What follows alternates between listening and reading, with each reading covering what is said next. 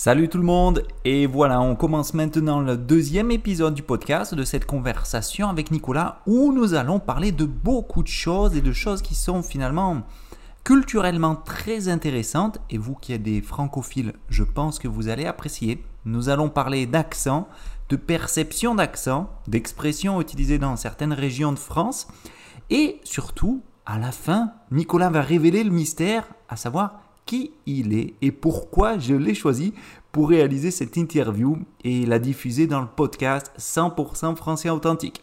Allez, c'est parti, deuxième partie de ce podcast.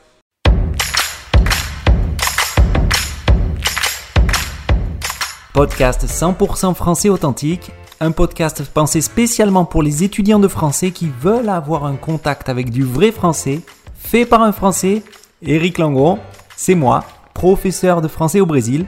L'idée, c'est de vous parler 100% en français et de vous présenter ou de vous expliquer un fait d'actualité en français, une curiosité en français ou une chose qui me tient à cœur en français. C'est parti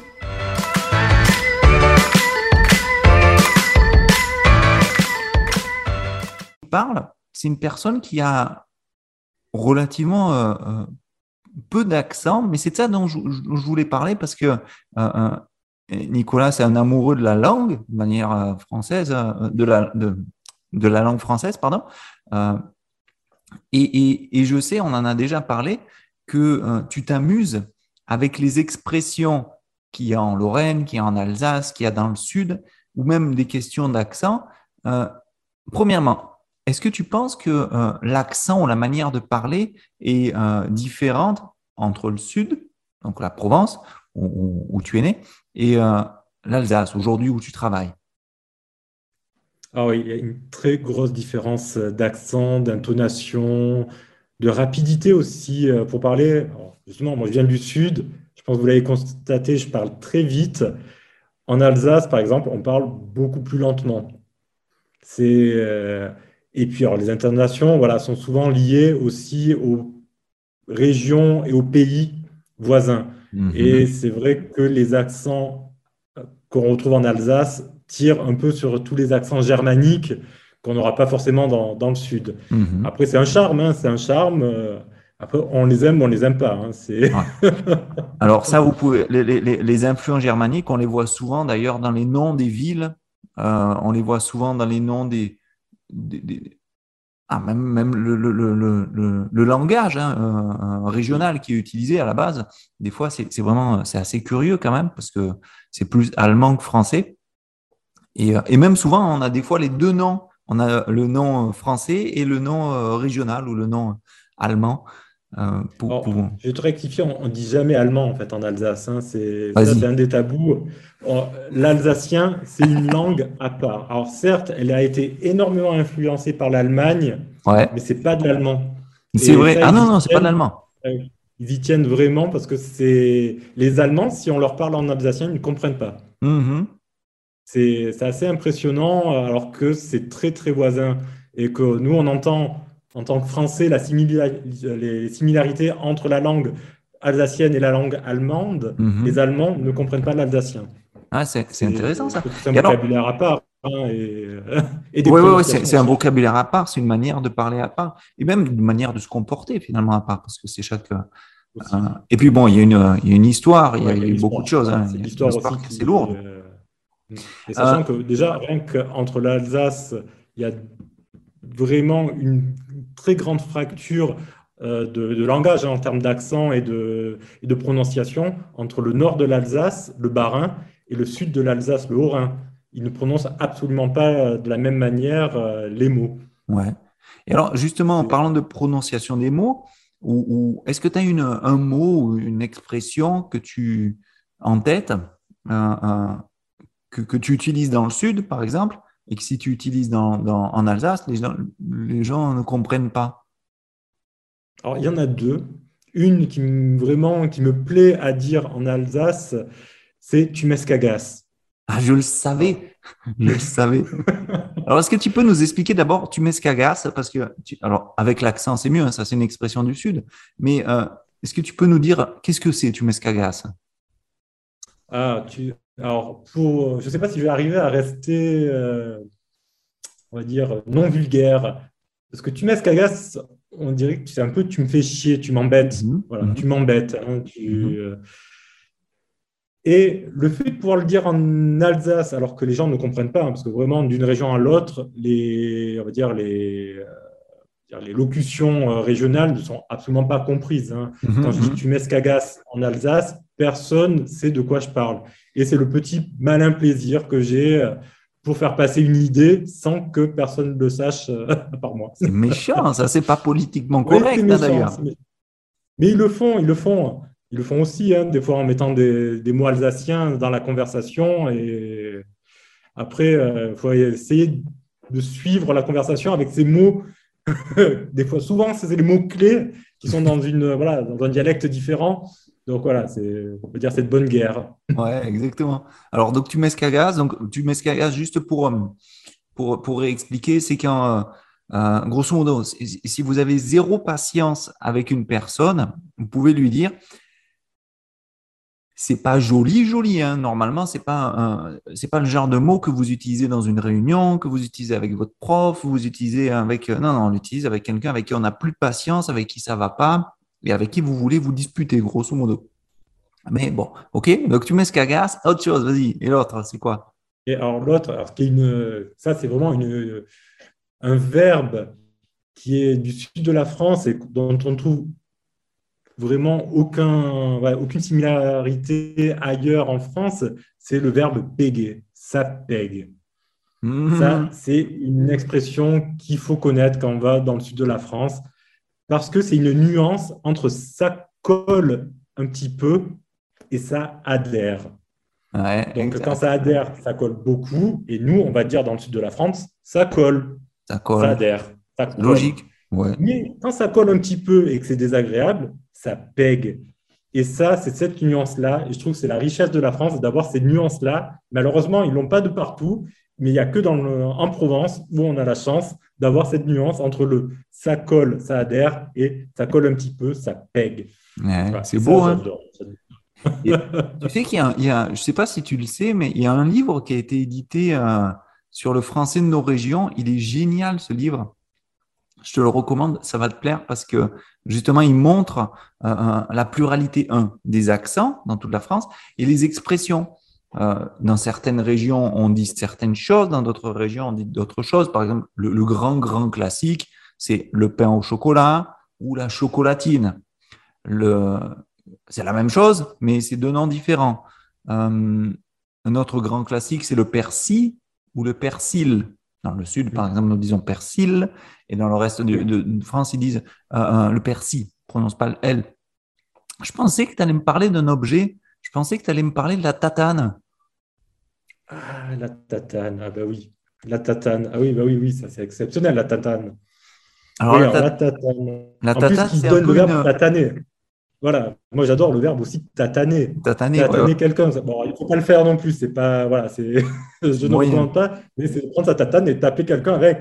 Tataner, Exactement. Voilà, oh, juste, pour expliquer, une tatane, c'est quoi? C'est, plus ou moins, on pourrait dire que c'est une Havaianas. C'est une tongue, quoi. Oui, c'est ça, une tongue, une claquette. Euh, une claquette, une Havaianas. en Alsace, on dit une schlopa. Comment, comment ils disent? Une schlopa. Schlopa. Ah ben voilà, c'est normal. Et ça fait le bruit, ça fait le bruit de, bah, de l'objet qui tape, en fait, hein, de la tatane qui tape sur le pied, en fait, quand tu marches. Schlop, schlopa, schlopa. Ouais, bah, ça fait ce bruit s'il pleut, hein, parce que s'il pleut, il fait froid, quoi. Sinon, ça fait pas ce bruit-là, normalement. C'est peut-être pour côté, quand il fait froid, tu n'es pas en pas. non, non, exact. Mais c'est un truc. Mais oui, en effet. C'est bizarre, ça. C'est très, très bizarre. Et alors, toi, est-ce que tu. tu... Bon, j'imagine que tu fais attention avec ces expressions euh, euh, et au moment où tu les utilises.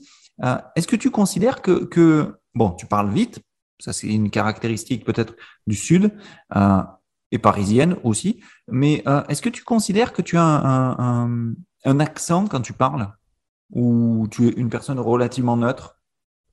Alors, pour moi, je considère que j'ai un accent. Alors, certes, qui est peut-être un peu lissé par rapport à ceux, à mes amis, à la famille que j'ai dans le sud de la France, qui l'ont.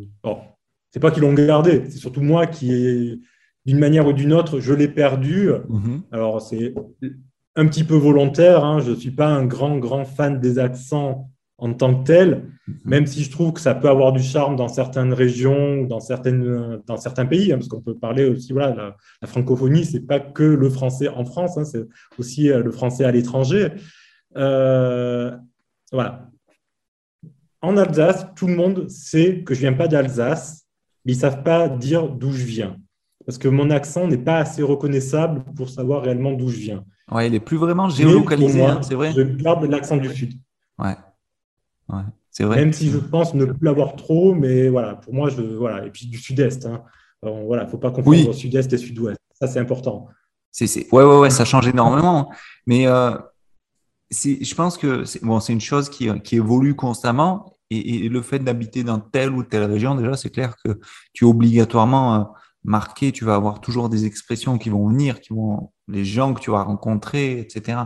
Mais bon, après, ça, c'est, c'est, c'est- Et c'est lié aussi, en fait, je pense à la. hum, dire aussi, à- alors pas à la personnalité, mais un peu au, dire au sentiment du moment. Du moment où on est un peu, peu stressé, un peu Mhm. énervé, l'accent va reprendre le dessus. C'est voilà, c'est assez drôle. Dès qu'on est énervé, de suite, je sens que mon intonation, elle change sur voilà, des, des petits bouts de phrases ou sur des expressions qui vont sortir. Voilà, malgré moi, je pense que voilà, dès que il y a des situations qui ne sont pas voilà, forcément euh, faciles, ben, c'est l'accent qui revient. En fait, c'est un peu le, naturel qui, qui reprend ses droits. ce que j'allais dire, chasser le naturel, il revient au galop. Euh, et ouais, mais c'est normal parce que c'est l'automatique qui reprend, qui reprend le contrôle, quoi. Parce que qu'on le veuille ou non, tu es né dans une région où il y a un accent qui est relativement fort. Et, et après, c'est une sorte d'autocontrôle, hein, de faire attention quand tu parles. C'est un peu comme dire des, une personne qui doit parler bien comme il faut, hein, avec un langage soutenu, euh, dire ta, ta, ta, et éviter de dire des gros mots. Mais euh, tu peux être sûr que, euh, parce que c'est vrai, quand tu travailles, c'est pas bien vu de parler mal, d'être vulgaire, etc. Mais tu peux être sûr que quand tu es stressé, quand, si, tu, si tu te fais mal ou ce genre de truc, obligatoirement, tu vas avoir un, moment où tu n'as pas cet autocontrôle et, tu vas dire des trucs euh, sans penser. Alors, ça peut être la manière de parler, l'accent, ça peut être la vulgarité, ça peut être, ça peut être toutes ces choses-là, quoi. Donc, euh, bon. Mais tu as un petit il y a l'acclimatation aussi. En fait, on perd, je pense, son accent un petit peu. Alors, tout le monde n'est peut-être pas sujet au même niveau, Mhm. mais le fait de- d'être avec des gens qui n'ont pas du tout le même accent, qui prononcent les mots de manière différente, l'oreille doit s'habituer et, alors, je ne sais pas si c'est instinctivement, le, ouais, le langage, euh, la, la langue, elle, La- reproduit, elle essaie de reproduire les sons tels qu'on les entend. Je, clair. je suppose, je vois pas comment j'aurais pu perdre autant mon accent, alors que je pensais l'avoir beaucoup quand j'étais dans le sud. Alors peut-être que je me trompe, peut-être que je l'avais déjà pas autant que je pense là. Quoi. Je sais pas pas. du tout en fait. Mais Il y a- y a déjà cas, une- je me force à prononcer les mots tels que Mhm. eux. enfin, je me force. Oh, je J'en ai peut-être pas conscience, mais Mhm. je, je sais que je vais essayer de prononcer les mots tels qu'ils les prononcent. Ouais. Soit, c'est parce que voilà, sur certains mots, euh, on va se faire charrier. hein, euh, notamment, nous, ce qui est très difficile, c'est le rose, le jaune. Ah on va oui. dire rose, jaune. Et ça, c'est très difficile de le changer. Mhm. Alors qu'ici, on va vraiment dire rose, jaune. Voilà, on est dans les Vosges. C'est ça, c'est ça, c'est ça. c'est- Et Ils respectent vraiment les hauts, hauts ouverts, hauts fermés. Voilà. hein.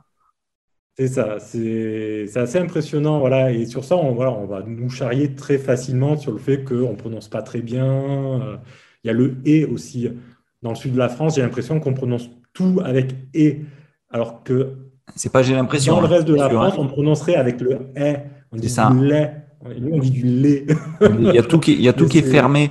C'est, en fait, c'est ouais, c'est ça. Oui. De, de manière générale, on fait pas trop les sons ouverts dans le sud, dans la France, et on prononce toutes les lettres, toutes les syllabes. Euh, Oui.